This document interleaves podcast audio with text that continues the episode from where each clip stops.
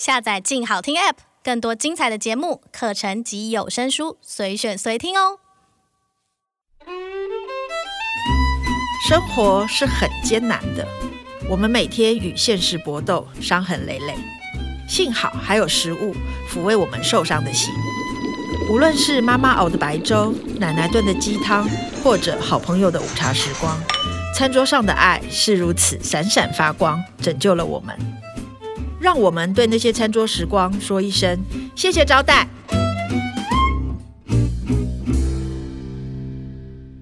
Hello，各位亲爱的听众朋友，大家好，欢迎收听由静好听制作播出的《谢谢招待》第二季，瞿欣怡与作家友人的餐桌时光。我是小猫瞿欣怡。这一集要来和我们分享餐桌时光的来宾是李慕慈。讲到李慕慈，其实我开录前有跟他讲一下，我要采访他，非常非常的紧张，因为他是我们以前一周刊创刊时候的跟随黎智英一起来台湾的高阶主管，就是二零零一年。可是其实李慕慈是一个相当懂吃，然后。你认识他以后会知道他很可爱，但是因为他以前是高阶主管嘛，我就会比较害怕。但是李牧慈在一周刊结束之后，并没有回香港，他写了一本书《爱来去住台湾》，然后写要用台语念的，要用台语念好。李牧慈，你看老板纠正这样，《爱来去住台湾》，我们欢迎林牧慈。谢谢谢谢，主持人好，各位听众好。那你来念一遍，你念台语，我不行。哎，主管就是会这样说，哎，你把那稿子改一改吧，你写啊。我为什么要写？我是主管，那叫我念，然后你不念。我的台语真的很不行，所以不能念。哦，原来他要用台语念。嗯，我那时候就觉得这个书名有奥妙，但是我没有想到是爱来去大台湾。你为什么这么喜欢台湾啊？呃，应该是说我在香港的时候就经常看台湾的电视节目啊，然后吃台湾的美食啊，然后有过来采访过，所以其实对我们这种算是香港文青挂的人来说，台湾是一个很向往的地方。对，所以有机会来工作，我就哎，我来，我来，第一个举手。我以前不认识你的时候，我觉得你是香港女王挂这样，没有没有，我是。呃，未闻青瓜，未闻青瓜哦，好好好，我要叫你李木慈还是叫你 Afraida？都可以，都可以，对，因为他的英文名字是 Afraida，然后我们就叫 Afraid 这样子，对对对对，都可以。其实他以前有一个很重要的工作，黎智英是一个非常懂吃，然后非常严格，也非常挑剔的老板。以前我们的呃美食组都战战兢兢，因为他太懂吃了，所以那时候李木慈还要帮李志英把关，不要去试菜。那时候试了哪些菜？然后试菜的标准是什么？其实也没有什么标准可言，应该是说，呃，因为老板他希望那个美食报道是。真实的报道，而不是说啊，你吃公关饭，听公关说了，我是那个主厨交代了，然后就写好的，或是不好的也轻轻带过，所以他很重视。那因为我是做管理层的嘛，所以我要管理娱乐跟生活的部分。那我要把关的话，那最好的方法就是我跟着记者去吃。对，所以如果有机会的话，我也会跟过去。那第一当然是我爱吃嘛。那第二就是说，我也需要知道一下那个餐厅的水准在哪里，不只是好不好吃的问题，用餐的环境好不好，他的服务态度好不好，然后还有其他客人的反应是怎么样，你从表情就看得出来了。当然还有一个很重要是，我要看一下记者的味蕾好不好哦，因为懂得写不一定懂得吃，对。对对对对对，然后我作为一个外来的主管，好了，譬如在台湾，所以我会提供另外一种意见给记者嘛，就是我觉得好吃跟不好吃的话，可能跟记者感官是不一样的。对，所以我觉得这个也有点意见交流的部分。哦，对，所以其实我不是奉老板之命，我是自动跑过去的。对对对。哦，可是我刚刚听到很惊讶，就是还要观察一下其他客人的反应啊，然后整个餐厅的气氛都要注意这样子。对，其实我觉得好的餐厅它不能只是菜好吃，对，所以我觉得有的时候要旁观者清嘛。嗯，当然记者可能做采访或是怎么样，都会集中在主厨身上，但是我在旁边反正无聊嘛，就周围看了那种。然后我觉得那个我帮到记者。那当他们写完稿我看的时候，其实我心里有数，因为我在现场哦，对不对？对，你骗不了我，对，逃不了，逃不了你的目光。我后来知道有很多美食组记者写稿的时候压力都很大，就是、哦、对，而且也很怕呃黎智英觉得不好吃或什么。各种压力、呃。对，其实他应该很多都没吃过，所以不会说觉得不好吃，但是要小心，就是真的写广东菜或是港点的时候，所以我经常是呃被邀请去吃的都是广东菜哦。写港点不想活了吧？在李志英面前写港点，那你跟黎智英工作，然后吃饭这么多，你也曾经有惹他不高兴或者是干嘛的？有啊，有过两次，一直在香港，一直在台湾，是怎样？哦，因为他很爱吃嘛，所以他跟那个管理层的下属打交道的方法也是吃。他就是每个礼拜都会在家里宴客。然后不同组别的高层就去他家里吃饭。那他在香港的时候还一度亲自下厨煮给我们吃，煮的当然是最贵的鲍鱼啊，或是炒桂花翅啊那种。那我们那一次就去他家吃饭，然后就一桌子的菜，然后他就问：“哎，你觉得哪一道菜最好吃呢？”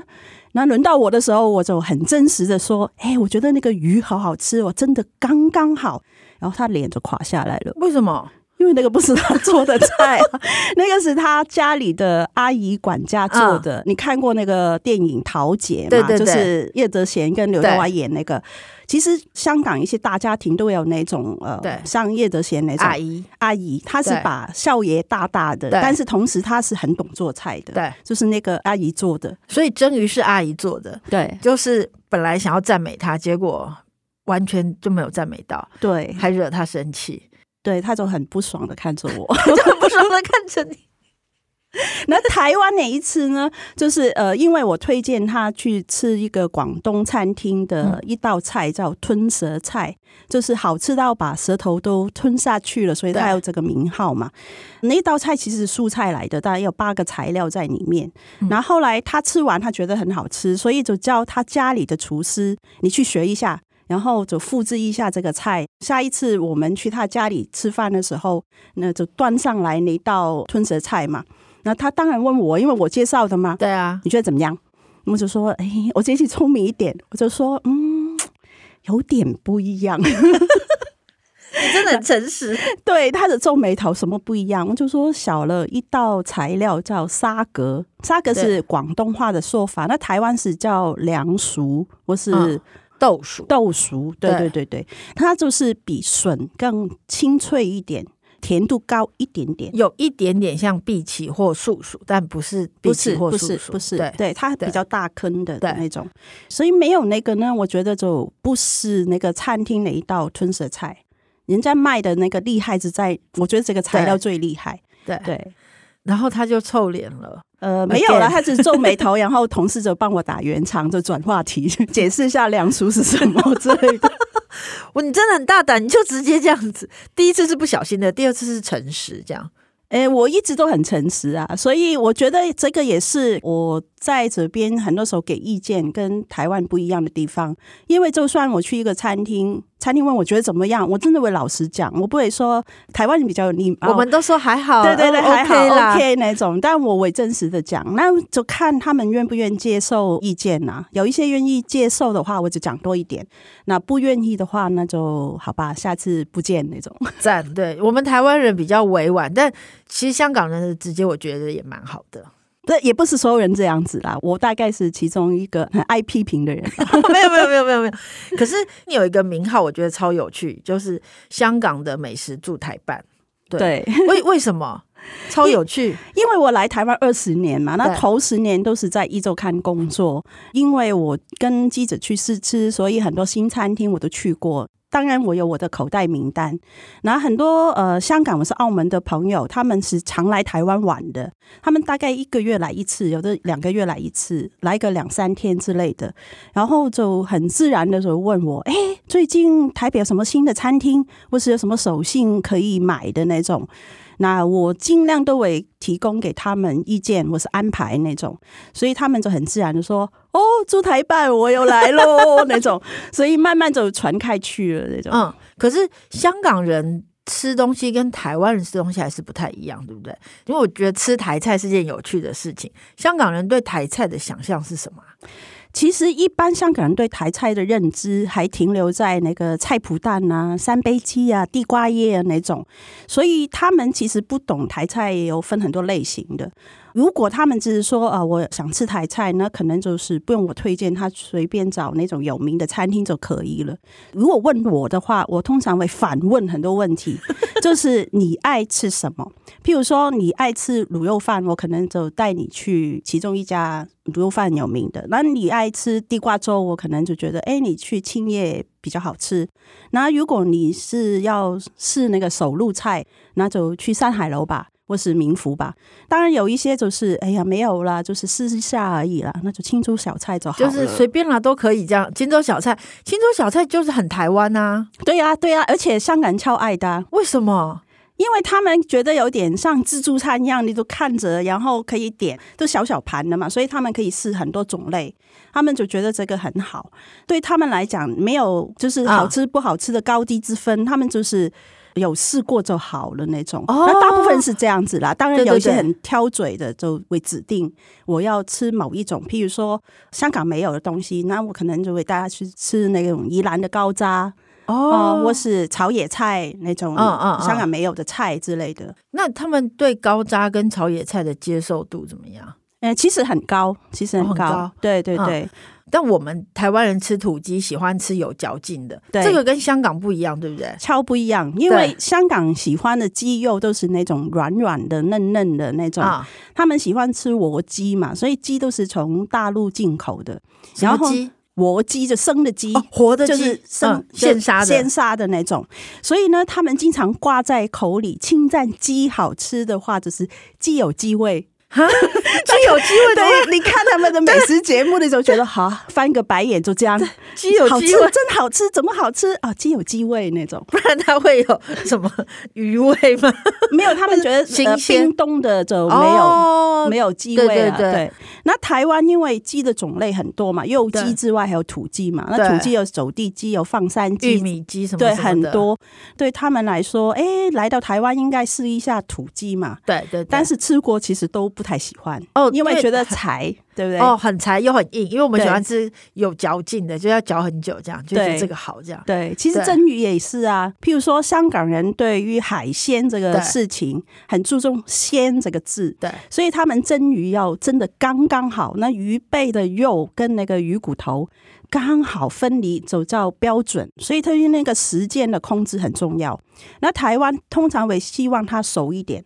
对对对，所以我我也很有趣，因为这一次来录这个节目，就翻一下那个网络那种，看那些食谱很有趣。因为香港就会跟你说啊、呃，一斤的鱼你用大火蒸个七分钟就够了。对对对，台湾是十分钟哦，真的、啊？对，我看到食谱写十分钟，我说啊，哇，那不是很熟了吗？对对对，台湾就是要蒸到熟啊！对对对对对对对。可是我记得我去香港有一次我去出差，他们就找欧阳应记带我们吃这样子。还有去一个餐厅，香港吃活鱼有把我吓到。你点了哪一只鱼？他会装在一个塑胶袋里面，然后在里面说：“对，是这一只吧？”然后那个鱼就这样子啪啪啪啪啪啪啪，然后我就说：“是随便。”他怕你偷龙转凤啊。对，可是台湾人看到那个活鱼就说：“随便。”就叫他赶快拿走。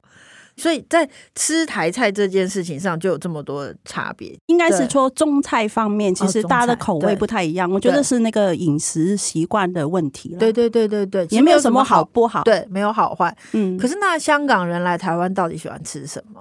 哦，来来去去就是那三样，就那三样：小笼包、牛肉面、麻辣锅。到现在还是这三样。对，最多就是冬天加一个纪元的鸡汤。必定要喝。哦，对，小笼包是比如说像鼎泰丰一类的吗？呃，对，所以他们会问一下有没有呃小店其他的小笼包是好吃的。哦，对，因为他们都很爱修嘛，所以我回去说，我这个你没吃过的店是什么什么那种，哦，所以他们问我的原因是因为他想尝鲜，就是没去过的店，然后他们可以试一下那种，哦，就是可以 show off 一下，对，所以因为因为牛肉面，我也啊要经常去找新的 牛肉面店给他们去吃，对。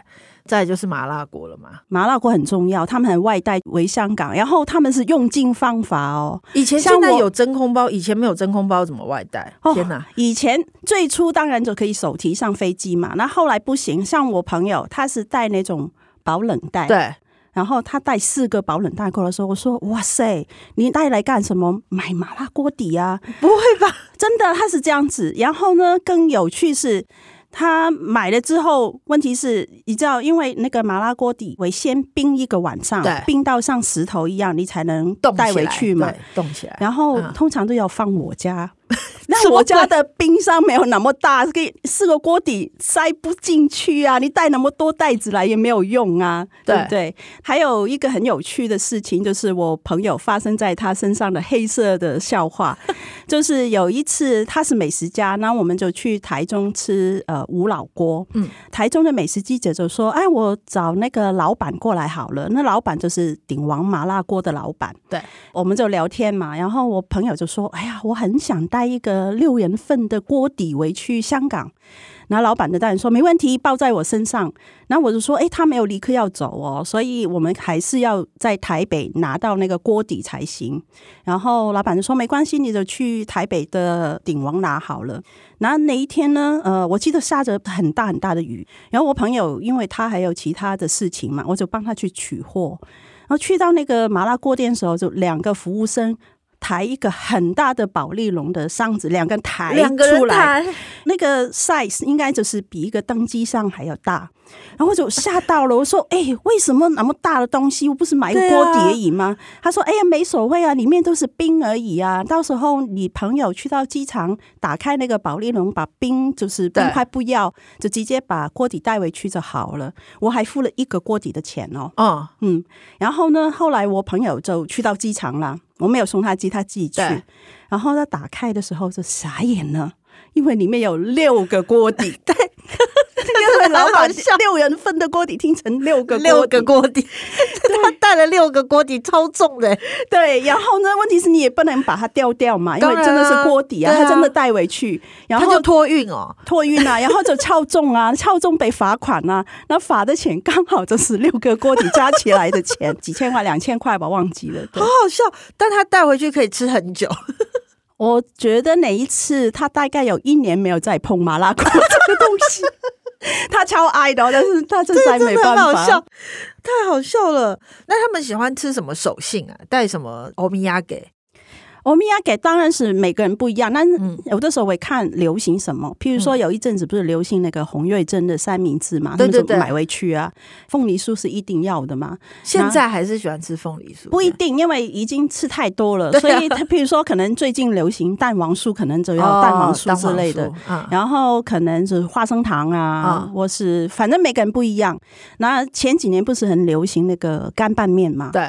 对，那我就为了他们就试吃了各种品牌的干拌面，因为一定要我推荐给他们嘛。然后我就会帮他们先预定，因为他们要的手信有的时候不是在台北的，可能是从高雄的乌鱼子啊，一口乌鱼子，或是呃，可能是台中或是花莲的美好发生啊那种，对，我都要把它先定好。所以我的玄关是一个。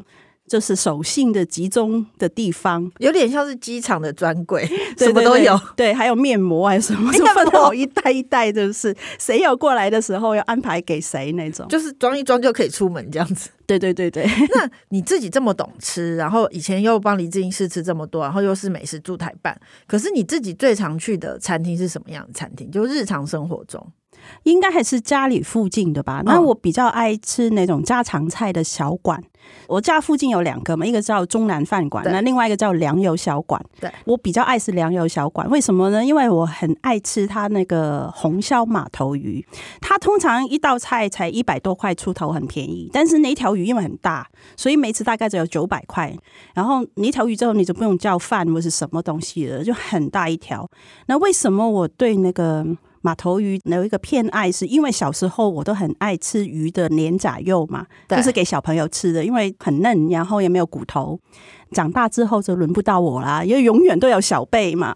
对，所以呢，呃，能够有机会这样点一条鱼能自吃的话，吃脸颊肉。对对对对，因为它很大条，所以脸颊肉比较多。然后还有它鱼肚的部分，因为它是先炸过，然后再红烧的嘛，所以有点脆脆的感觉。对对对，心情很好的时候，或是心情很不好的时候，我一定要去点那条鱼，然后在那边走，慢慢慢慢吃，花个十分钟、十五分钟，拆解那个头，慢慢吃那个。肚子的部分，那我觉得有一种很平民但是很爽的感觉。就很幸福，而且就是可以花时间吃一只鱼这样子。对对，这个慢慢慢慢慢的吃那种感觉，跟你吃锅的那种也不太一样。对对对对对对对，嗯、吃锅有时候很忙哎、欸，朋友聚会吃锅都不太能聊天，对，就一直吃一直吃啊，什么加个汤底啊，什么一类的这样。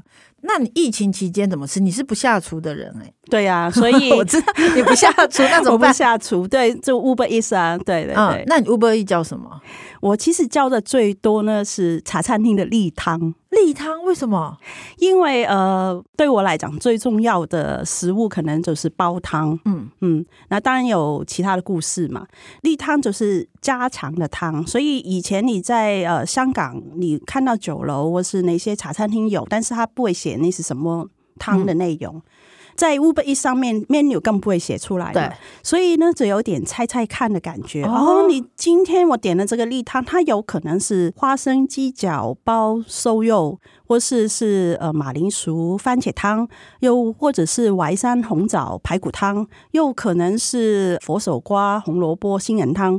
所以每一次送来的时候，打开的时候就有点嗯，今天不知道会是什么，然后你心里面就会有一些 OS 啦，就会那种哼。又是这个哦，或是哎没有哎，今天不错哎，我说啊，今天有马铃薯，然后我觉得那种感觉有点像生活的小确幸，就是很便宜嘛，例汤一碗，但是你不知道是什么的时候，反而有一个期待的感觉。哎，那我下次也来点例汤试试看，我都习惯点 menu 上有的汤。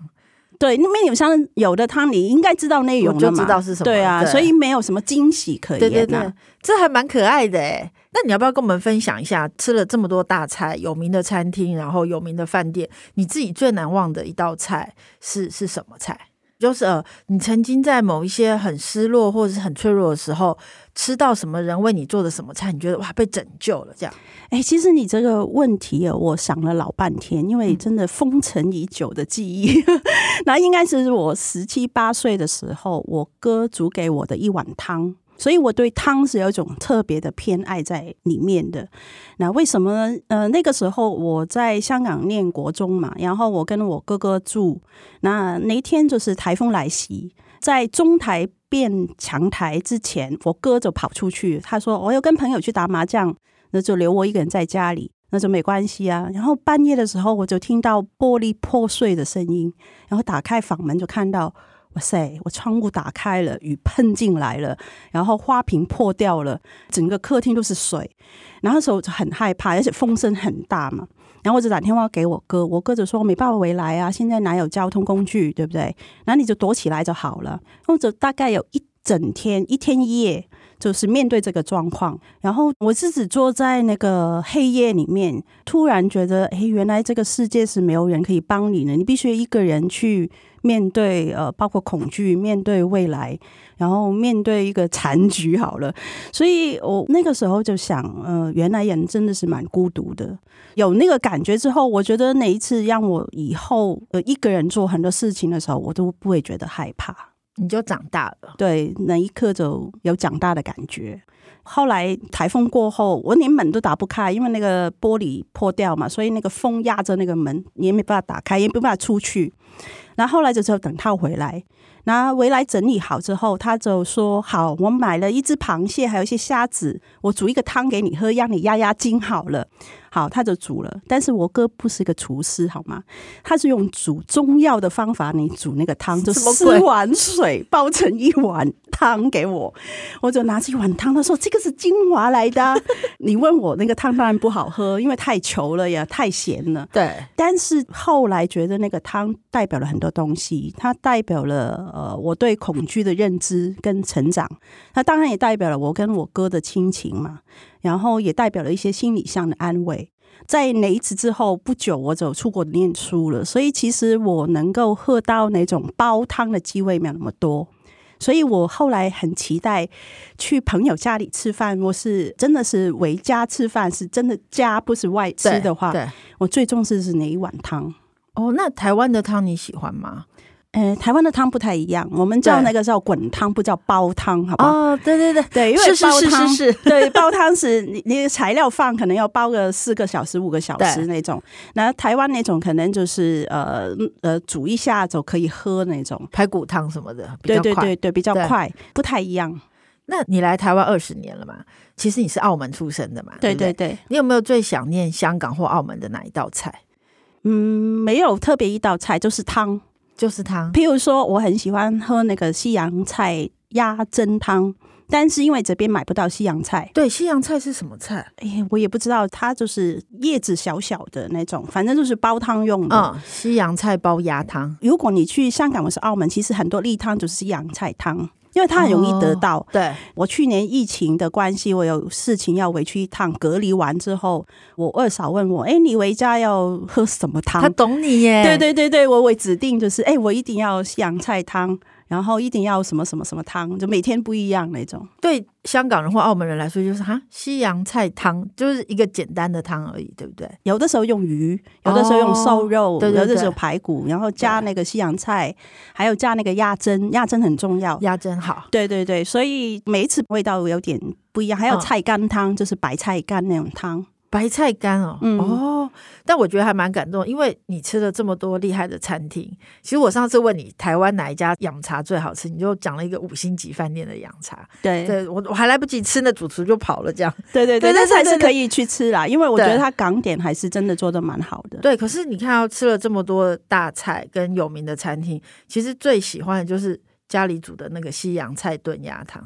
对啊，对啊没办法，啊、因为 因为没有家嘛，所以还是会想念家的感觉。有时候会觉得说，哦，好，大家都会觉得记者很幸福，每次都吃。我以前也是吃很多有名的菜啊什么的，但其实我就会回家去我家巷口吃一碗鸭肉面，嗯，就觉得那个是最好吃的，嗯、或者是大豆猪脚汤，嗯、就是最简单的家常的汤，就觉得被安慰了这样子。对，我觉得记忆的味道最重要。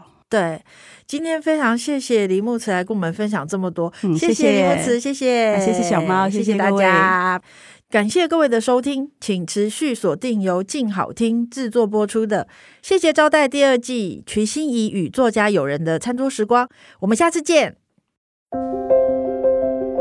想听爱听，就在静好听。